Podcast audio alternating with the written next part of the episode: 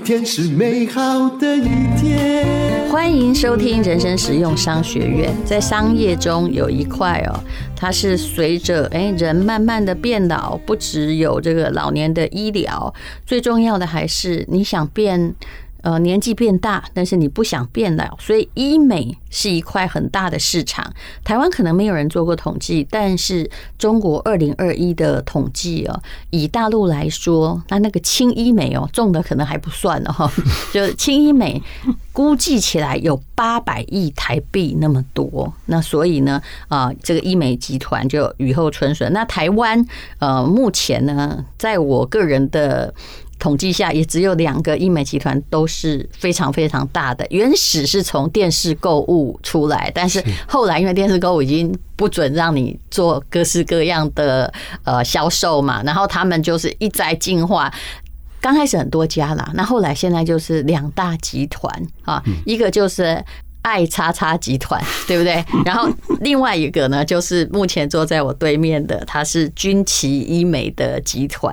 那我们今天请到的是哈，他是医师哈，是军旗松江南京旗舰店的院长。他同时呢，也挂着他们的医疗的总技术教官，也就是他的技术是最好的。所以我去打那个凤凰电波的时候，他们就说哈，嗯，万无一失就是陈振坤医师哈。好，大家好，你好。可是你看起来像个青少年呢。哦，这个就是在这个行业一定要 尽量都还是要维持一下这样。你到底几岁了？你可以讲吗？哦，我我已经四十四十快四十五嘞。也还不错啦，是，宝说四十五维持这样很不错，而且他很他很这个诚实。比如说我在打医美的时候，打那个凤凰电波的时候，因为你知道，为了要让我很了解这个，就是你一定要跟医生聊天，你比较不会害怕；医生也跟你聊天，你比较不会反抗。对。然后他很诚实，他就说：“你看我啊，我自己也打过啊。然后我的头发有没有？就是因为怕这个前额突，你也做过植发，对不对？对对，对我才刚做没有。”多久？不过这个我这植发真的是蛮有效的，因为很多人都说我变得更年轻。难怪有时候看起来很像青少年。你是不是因为头发又变多之后，然后就去把身材又练好？对啊，就会刻意要不能太胖，所以好险我没有一年前来上这个淡如姐节目。那时候你长怎样？那时候可能。看起来就会像五十岁了这样。哎，所以你看看哈，就是说，一般如果你在公立医院当那个医生哈，在白色巨塔下，医生哈弄撸来撸老，好不好？对啊，不然就越来越胖。可是我发现，只要医生是医美的医生，他都会变得非常年轻。我觉得这是一个生活形态的实践，因为其实很多人会想出来所谓的在诊所了，不一定是医美诊所，大家最想要的就是生活形态的改变。嗯，我们很多同行他。想要出来，就是最主要不想值班，嗯，因为以前在医院值班是大家很辛苦的事，是。啊，值班无形之中人就越来越老，嗯。嗯，因为那个 overloading 的问题，还有工作时长过长的问题，尤其是你看有时候做一个手术啦，在贵点间，或者是啊夜班哈，那个值班，其实真的你只要三个月值一次，轮一次你就变老了，哎、欸，那个时候是一个月应该轮十次啊。是啊，那就每天都在调时差啊，每天调时差，而且你当你到主治医师的时候，真的是几乎每两天三天就要值班一次。嗯嗯，好，刚刚那个呃，这个陈正坤医师也说他自己有执法啦。其实这就是男性跟女性都一样。如果你发现哎自己就是看起来看自己都不顺眼的时候，你就会一路让自己摧枯拉朽的糟蹋下去，对不对？对。对，所以有些人说，比如说做医美的，是不是觉得自己丑？其实我后来发现答案不是，会去做医美的人，他其实是本来就还不错的。是，然后，哎，整形那是另当别论。有些人有变成别人，或者是变成天仙的梦想。但是现在做这个轻医美，那是自己不错，但不希望自己衰老的那么快。其实愿望就是这样而已，也不希望动太多的手术，或也不想承受太多的失败后果。对对，现在其实呃，应该说来追求所谓的医美这一块，有分了两大类，一个真的是想要寻求自己很大的改变的，嗯，这很多是偏向比较年轻族群为主，对，他可能天生条件不好，或者他真的很向往成为某一个偶像，这是两大族群嘛，对。对，那个就是要。变得不一样，不一样，对，完全不一样。这是传统整形的概念，是也是以前大家觉得整形就是要动刀，大家觉得整形就要改变很大。嗯，另外一个族群其实不是，他很满意现在的状况，嗯，应该说很满意本来的自我，就大概像我们这个年龄啦。对，但是就是我不想老那么快。好，那。或者是看自己的法令纹不太顺眼，对，但是三个八都不太顺眼。对，但是 但他就是会像画漫画那样，就是他会一直生下去。那你只是你不是不想老，你只是让自己想老的不要那么难看，或看起来不要刻薄，好吧？对对，就最主要是这样啊。有些人现在还有很多的这个社群媒体很发达嘛，嗯，很多修图软体都很发达，所以很多人习惯把自己摆在网络上或摆在别人面前都是很好的样子。嗯，他有一天他发现。哎，我真的要出来演讲了，我真的要出来面对群众，我实在没有办法，他赶快去修整一下，让自己看起来比较像修图那个样子。不是你讲的，就是我们很多人心声哦。但是其实很多人现在也不知道有那种，比如说像万圣节，你就就可以万圣节软体，真的是可以把你变成一只鬼或女巫。但很多人还不会用那种美肌软体，其实这个是以大陆最发达。对对。那我们平常当然，哎，那二十几岁的也都用很重的美肌软体。你觉得我们这种阿巴桑可以不要用吗？但是我觉得美最好笑的是，因为很多人还是不知道，对，所以我们每次哈就是用美肌，我们有一张照片不是用美肌拍的，已经连背影都已经用美肌了。然后这里在拍的时候，然后下面就会有阿巴桑说怎样又去整形啦？我心里想说，美肌你不会用吧？但是我们心里也很知道，我们没有长得美肌那么好看。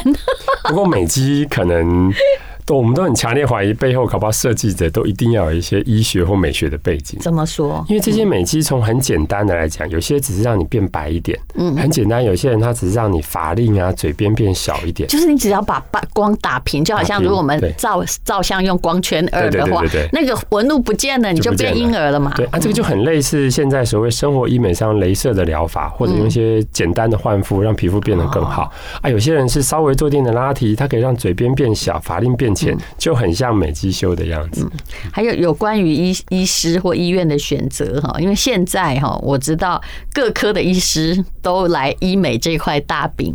那那个陈振坤医师，你本来就是整形外科的吗？是，是，我是整形外科专科的。你当时是在选科的时候，为什么选整形外科？我觉得呢，呃，这点问题我们想了很多次。我觉得人生充满了很多。二十年前没有那么的。整形外科还没到那么的夯的地步，对。不过我以前当我选第一个整形外科的前一步要选外科，嗯，所以那时候就面临了内外妇儿这几科。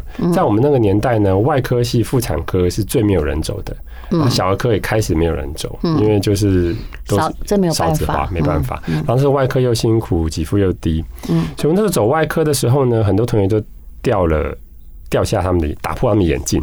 他们觉得说成绩稍微比较好的，很多人就要走皮肤科啊，走眼科这些。啊，那时候我会原来那个比较容易嘛。啊，对对对，那个比较不会遇到台官抗议。没错。对啊，你是哪一个医学院的？台大的。我们是台大医学系的。台大选选整整外的。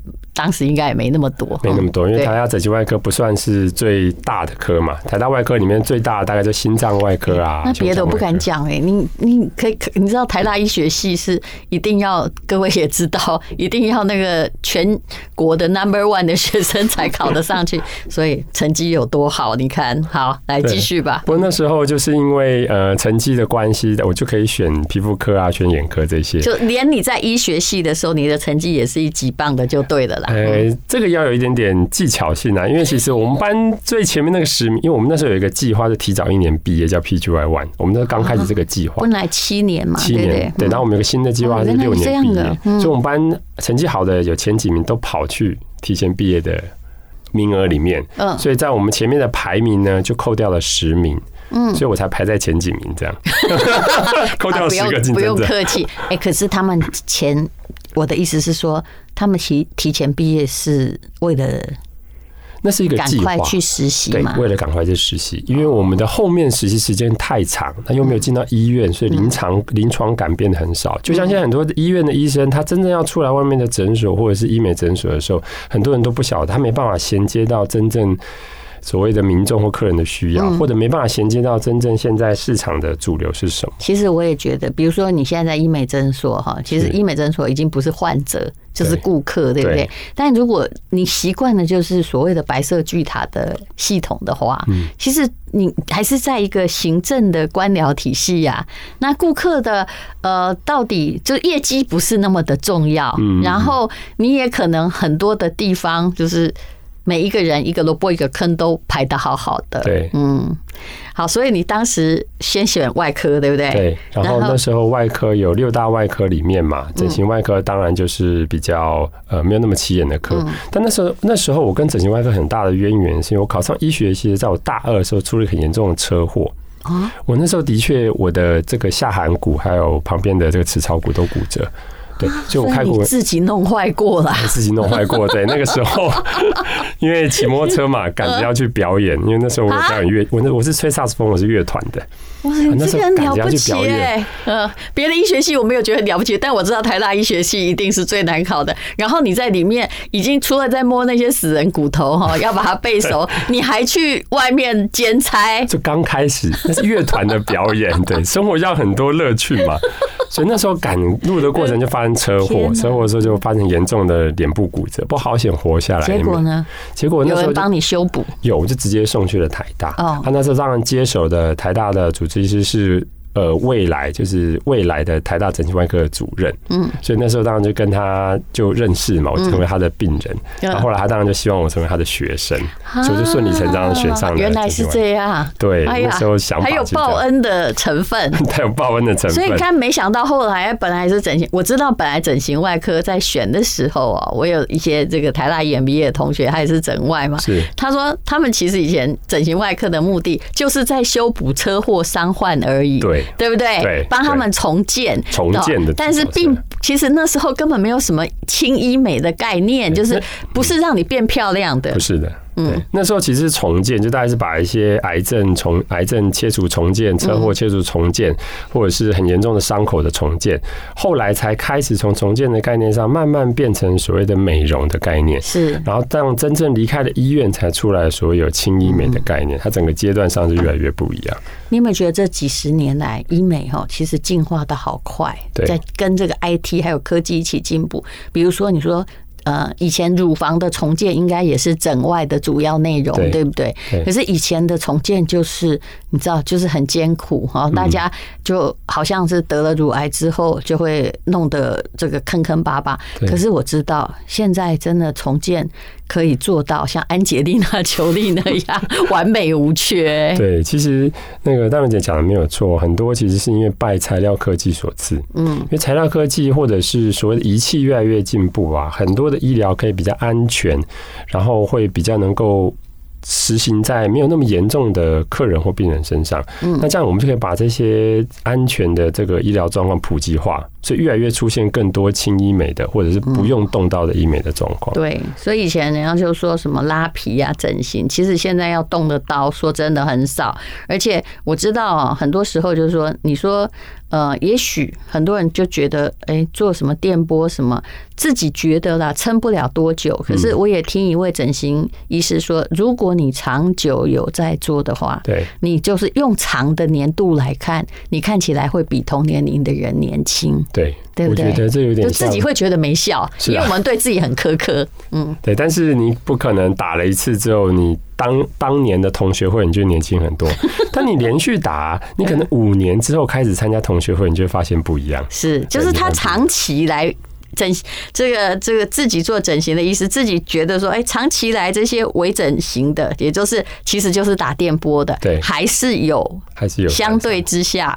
就不管你满不满意，看起来还是有效。对，所以，我们刚刚前面讲到两个族群嘛，如果要追求改变很大的族群，或者前期都没有保养的，那他来可能寻求很大的改变，这类大概就是要整形外科的手术。那如果是长期有在保养的，他拼的应该是一个长期定存的概念。哎，可是你后来有在做整形外科手术吗？还是你比较偏向于支持轻医美，比如说电波？其实都有的，因为我们是整形外科训练出来的嘛，毕竟我们还有一个外科魂在，就喜欢拿刀的这种选项。那你的刀是也有人专精双眼皮，有人专精胸部重建，你的专精是？呃，这个就是我们变得，因为台湾的市场没有像韩国或者是中国大陆这么的大，所以我们这里的医生大概都比较偏通才。我们的专才性相对没有像呃韩国大陆只用专精在一个领域里面，比如说他专门做下巴，他就是下巴权威，对，对，对，当然是这样。但是我们这样的比较偏通才的医生的好处是我们比较对全人的设计上会比较好。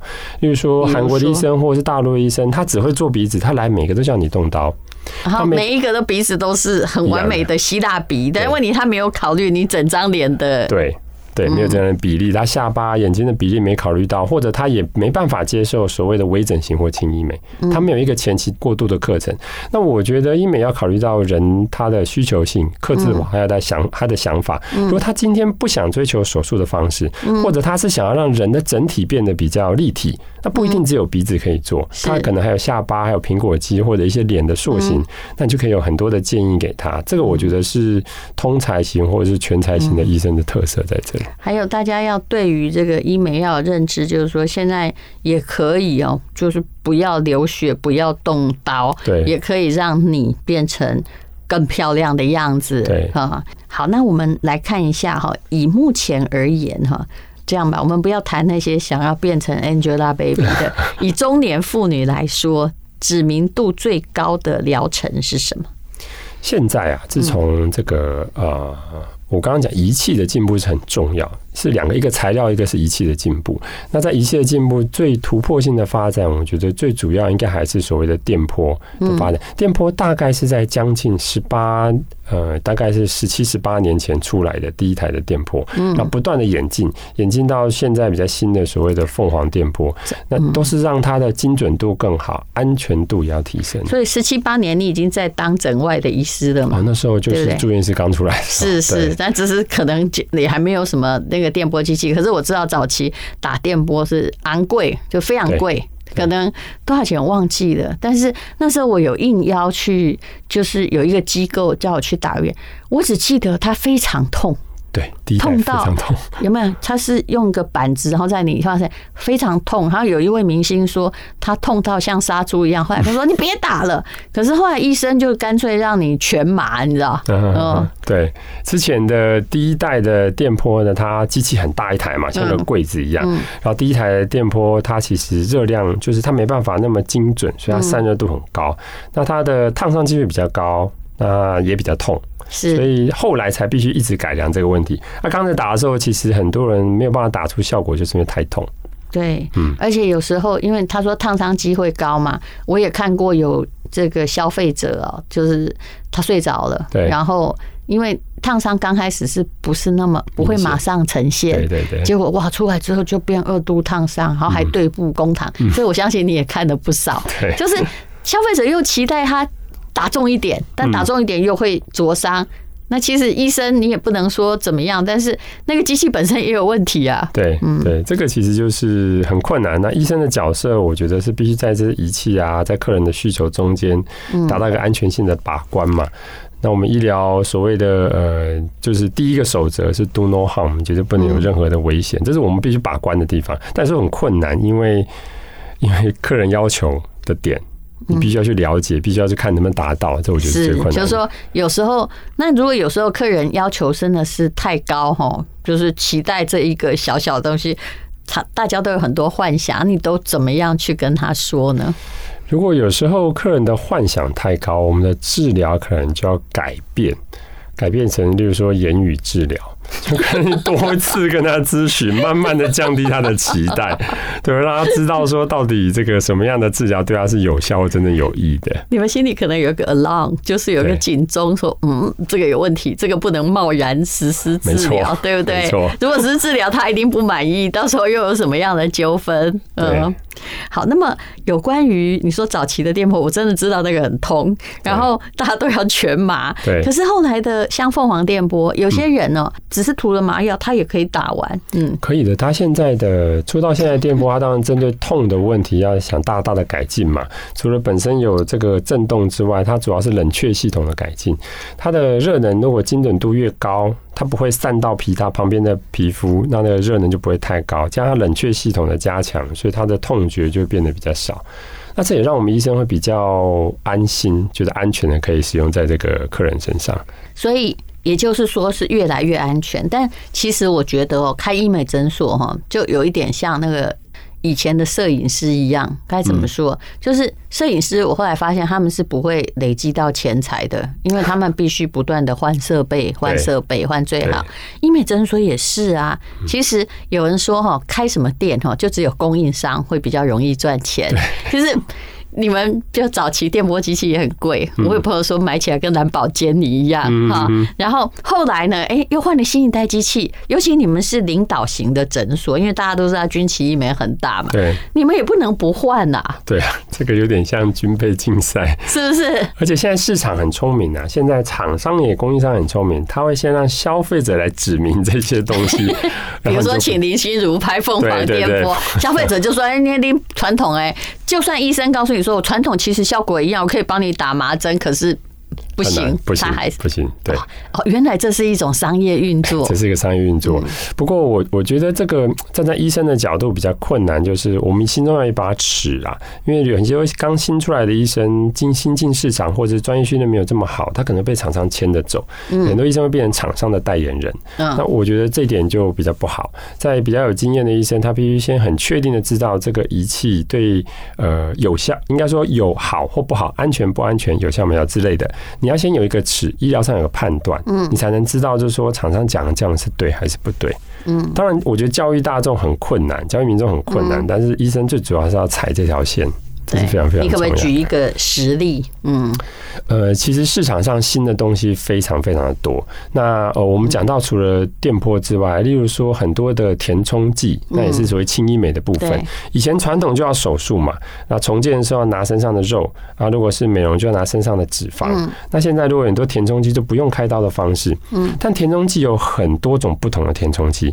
那以前也出现过一些填充剂，像有些号称有一个号称可以长达七。七年九年的填充剂，对，那是台湾很少数，什么长效的玻尿酸之类的东西，亚德美，嗯，这个是台湾，我不是说它也是合法的材料，但是是台湾非常少见过的一个这么长效的产品。嗯，其他玻尿酸它临床上都只有一年，最多一年半的效期，但这个是长达七到九年，是非常少见的。那它会有什么危险？呃，它的问题在于越长效的产品对人体密合度越低。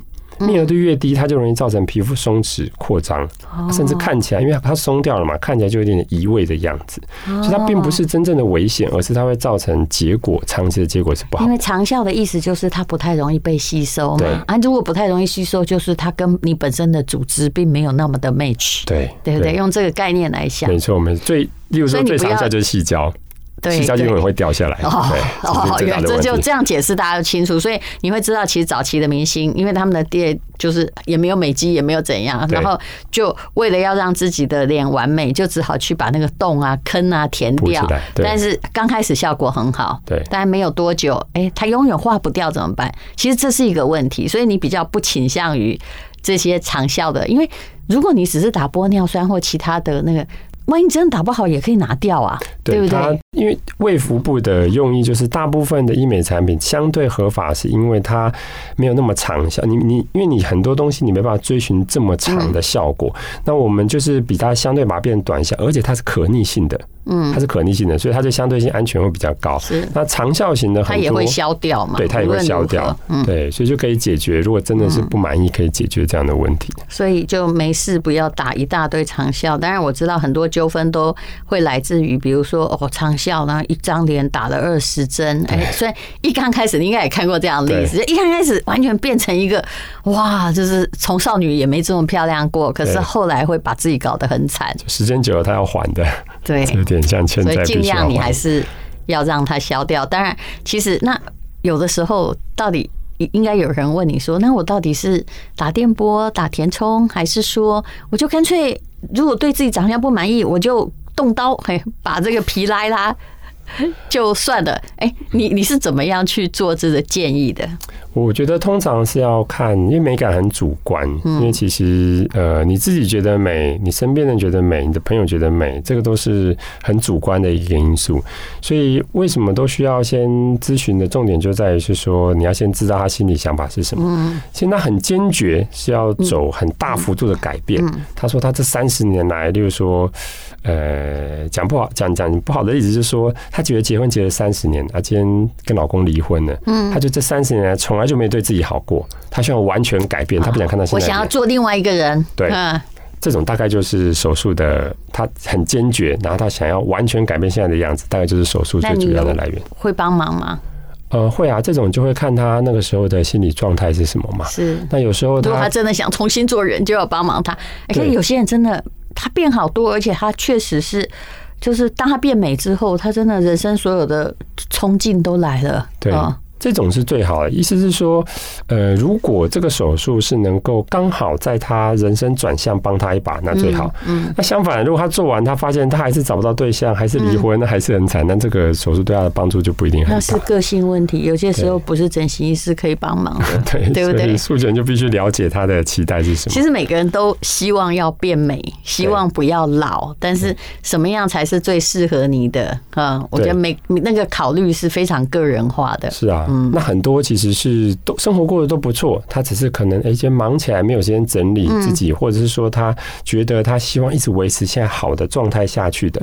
那这种其实所谓的轻医美或生活式的医美，对这些人就非常的有效果。就是像我，我就是想着，反正对长相其实是已经放弃了，但是就不想老的像 自己明明是一到欧巴桑的年纪，但你不想就像路边的欧巴桑，那就是哎，把他这个法令纹打浅一点啊。其实对我们而言，凤凰电波除了价格是比较贵之外，我觉得它就是一个很好保养方式，而且也不会把东西打进去。打进去其实真的要看医生技术哦，有的时候真的很惨。对，打进去如果就问题可能会比较多。这样。嗯，好，那最后告诉我们，到底你怎么样选择医美的诊所医师？我觉得这有两种的方式，当然没有人会去选说啊，我要最贵的医师哈，但是。我也知道有很多地方的消费者，他还会去选择便宜的，在那比价。我相信有时候你也很无奈，对不对？明明有时候有些诊所用的就是人家淘汰的机器啊，啊，但是它很便宜。什么？应该早期在某些火车站旁边还有什么打一发十块，还是？对不对？五块的 都是这样。